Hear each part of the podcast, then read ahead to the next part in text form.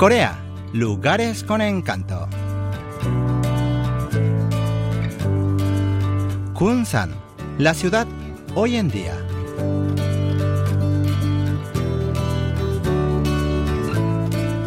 En 1899, los japoneses construyeron el puerto de Kunsan y lo usaron como puesto de avanzada para llevarse los productos obtenidos de la explotación y el expolio. Hoy, en que se celebra el 72 aniversario de la liberación de Corea, la productora Hong Chei nos mostrará la Kunsan de hoy, la que ha convertido su doloroso pasado en su bien más valioso.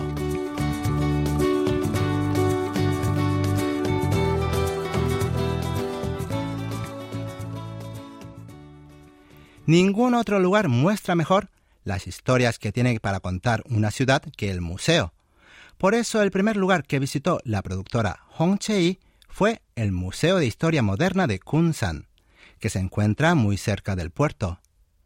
La sala más interesante de este museo es la que recrea las escenas y los sonidos de Kunsan de los años 1930. Parece ser la sala principal de un museo. Muestra cómo eran las escuelas, las casas y las tiendas de arroz y de ollas de hojalata. Es como viajar en el tiempo y caer en una callejuela de otra época.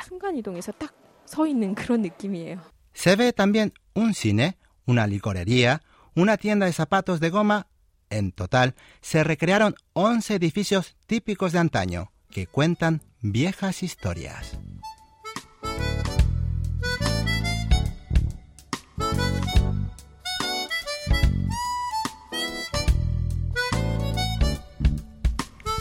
Además de las tiendas que venden productos que casi no se encuentran en estos días, como zapatos de goma, ollas de hojalata, palos para planchar, se ve una calesa forrada de terciopelo, atracción humana, que era muy común en Kunsan. Y puesto que aquí se concentraba el arroz que se traía de los campos vecinos, en Kunsan había muchas fábricas de licores.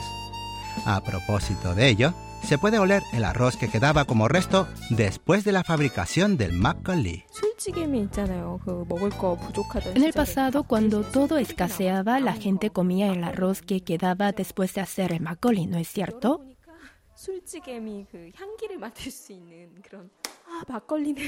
También se ha recreado en esta sala el cine Kunsanja, que es el primer teatro y cine que tuvo la región de Cholla del Norte.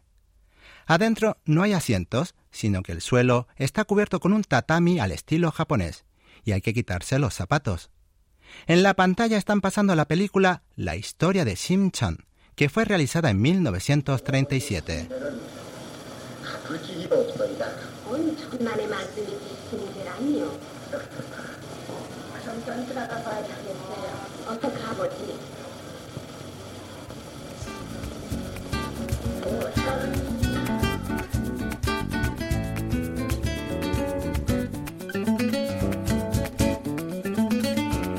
Al salir del museo, Hong Chei decidió que era buena hora para probar algo rico y típico de Kunsan.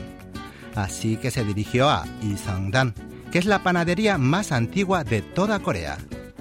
El lugar es tan famoso que hay una larga cola de gente, a pesar de que solo son las 8 de la mañana. No es de extrañar, el olor a pan horneado que sale de la tienda mm, despierta el apetito de cualquiera.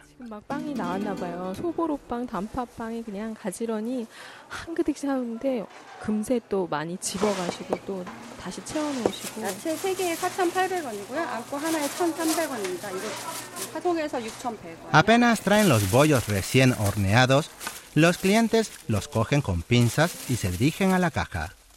El local es enorme, debe tener unos 660 metros cuadrados, pero casi no hay espacio para poner los pies entre los clientes que eligen bollos, los que hacen cola para pagar y los empleados que vienen y van empaquetando panes y bollos para enviar a domicilio a distintos puntos del país. La productora le pregunta a un empleado cuánta gente viene al día a esta panadería. Durante la semana viene por lo común la gente que vive en Gunsan, pero los fines de semana se suman los turistas y entonces se acercan entre 5.000 y 6.000 personas.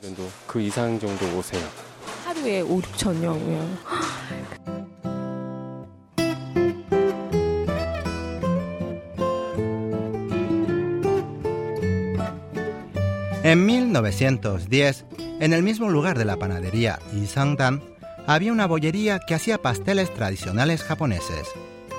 Cuando Corea recobró la independencia en 1945, un coreano llamado Isoku compró el edificio de estilo japonés y comenzó a hacer bollos rellenos de frijoles rojos.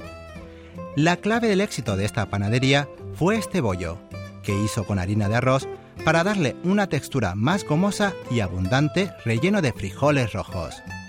Hong Chei no pudo esperar y le dio un generoso mordisco. Mmm, qué rica es la masa de arroz. Casi no se siente el olor a levadura. Además tiene muchísimo relleno. No es una exageración cuando dicen que el 80% del bollo son los frijoles rojos. En cambio, la masa es delgada como el papel.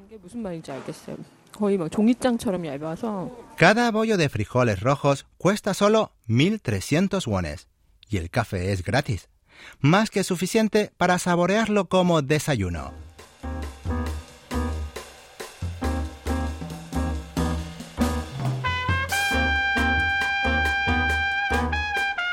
Ahora que está llena, Hongchei está lista para continuar su tour por Kunsan. A pesar de que es su primera visita, esta ciudad le parece familiar, seguramente porque Kunsan ha sido el escenario de muchas películas. Por ejemplo, la casa de Yoshisaburo Hirotsu, un rico comerciante japonés de telas. Apareció en varias películas como El hijo del general, El luchador en el viento y Tacha, los grandes apostadores. La entrada de la vivienda es particularmente estrecha, pero al otro lado se despliega un típico jardín japonés, con faroles de piedra, árboles de todo tipo y rocas de formas extravagantes. Es un jardín muy bonito. En el piso hay un sendero de piedras, los pinos y otros árboles están muy bien cuidados y la casa armoniza muy bien con el jardín. La casa de Hirotsu fue construida en 1925 y fue declarada como Patrimonio Cultural Registrado, por lo que en la actualidad no se puede visitar por dentro.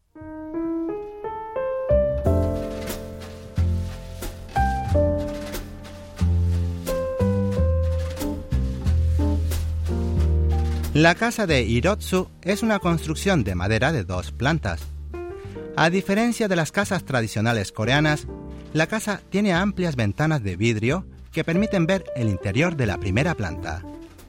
El salón tiene un suelo de tatami y se ve un estrecho y largo corredor que comunica con las otras zonas dependencias.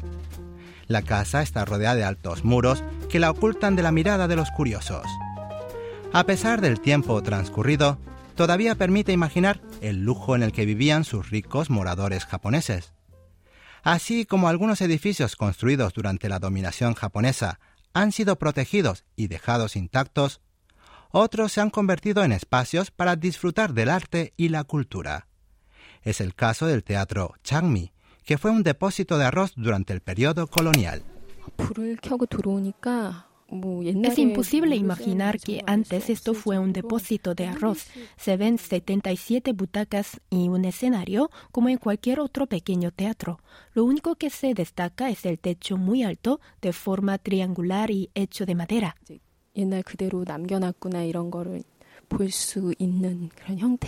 Cualquier ciudadano de Kunsan puede solicitar su uso para presentar conciertos y actuaciones al público los días sábados.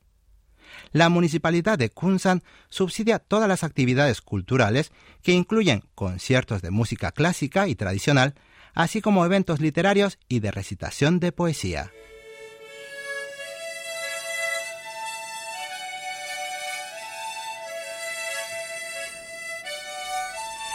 Ese día, un grupo de personas de la tercera edad estaba dando un recital de canciones infantiles interpretadas con la armónica.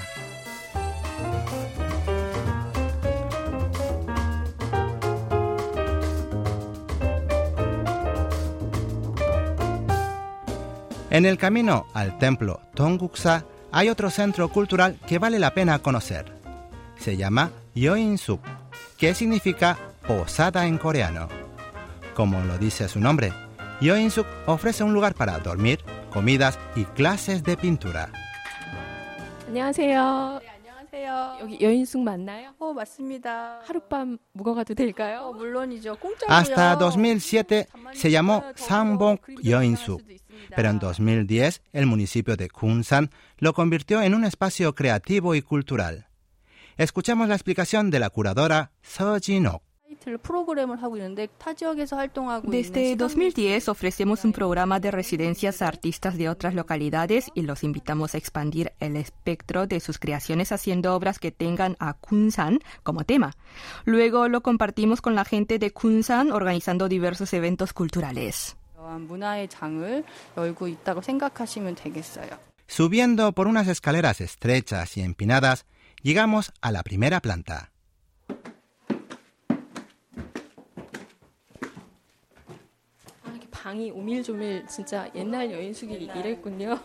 En la primera planta encontramos media docena de habitaciones que dan a un pasillo. Las puertas de las habitaciones no tienen número, sino los nombres de los artistas que se alojaron en ellas. En la planta baja hay una galería en donde se exponen las obras de los artistas. Cuando nuestra productora estuvo en el lugar, pasaban una película independiente que hablaba de las abuelas que trabajaban en los puestos del mercado tradicional Yonghua de Kunsan.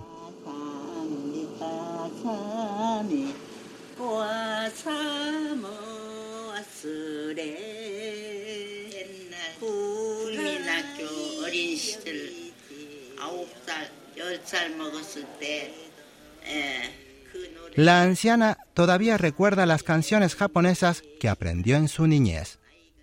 En su mirada parecen aflorar los lejanos recuerdos de esa época asiaga.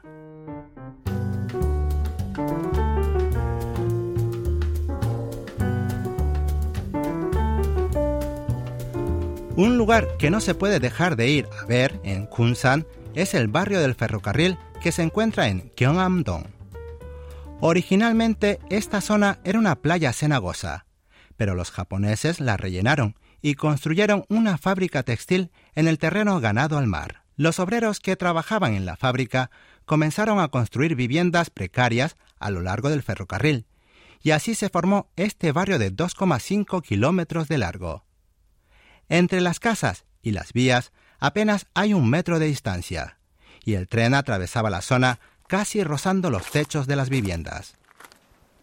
No me explico cómo vivía esta gente tan cerca de las vías del tren. Las vías del tren de la zona se inauguraron en 1944 para transportar pulpa de papel para periódicos y otros productos de carga. Desde entonces y hasta el 1 de julio de 2008, que circuló el último tren, el tren pasaba dos veces al día, una vez por la mañana y otra vez por la tarde. Como cruzaba literalmente las casas, en este tramo iba solamente a 10 kilómetros por hora. Escuchemos la explicación que nos da la guía.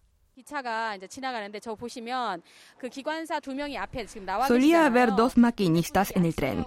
La gente colgaba la ropa o ponía a secar pimientos a la vera de las vías. El tren iba lento y pitando para que la gente saliera a meter adentro al perro y sus pertenencias, pero si no había nadie en la casa bajaba uno de los maquinistas y movía las cosas a un lado para que el tren no las pisara. Era una escena realmente humana y a la vez exótica.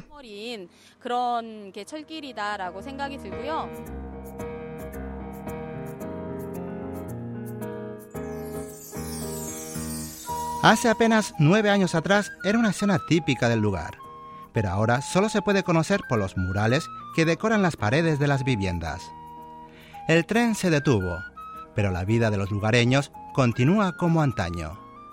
Se ven pequeñas huertas de frijoles, pepinos y lechugas junto a las vías, y también se secan al sol los pimientos, las berenjenas y los zapallitos.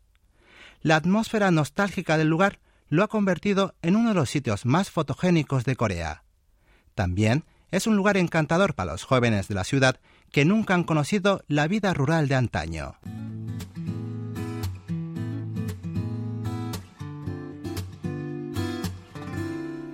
A partir de la inauguración de su puerto en 1899, Kunsan vivió en carne propia lo peor de la explotación japonesa. Hoy, más de siete décadas después, las cicatrices de la dominación colonial todavía se conservan vívidas, Pero la gente de Kunsan ha aprendido que incluso los recuerdos dolorosos son parte de la historia y deben ser preservados del olvido para vivir con alegría el presente y mirar con esperanza el futuro.